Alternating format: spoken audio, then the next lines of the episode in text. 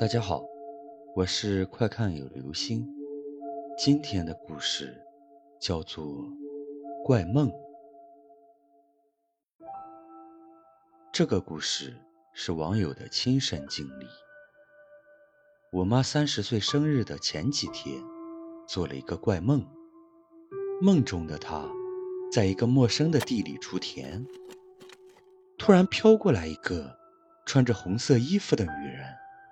为什么说是飘？因为这个女人没有双腿。女人对我妈说：“尽快回老家一趟，在这块地上磕头，不然你活不过三十岁。”第二天，我妈把这个梦说给我爸听，我爸说是因为太想家了，就让我妈回一趟娘家去探亲。我妈就带着我回了老家。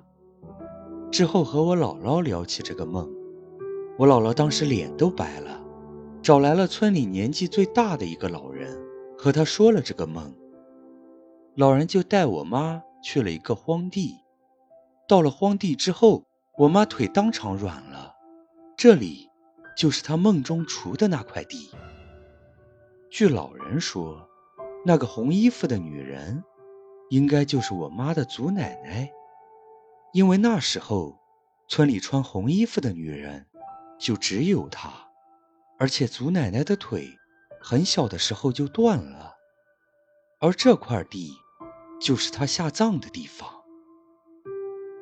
我到现在都不敢想象，要是当时我爸没让我妈回一趟老家，现在我家是什么样子的。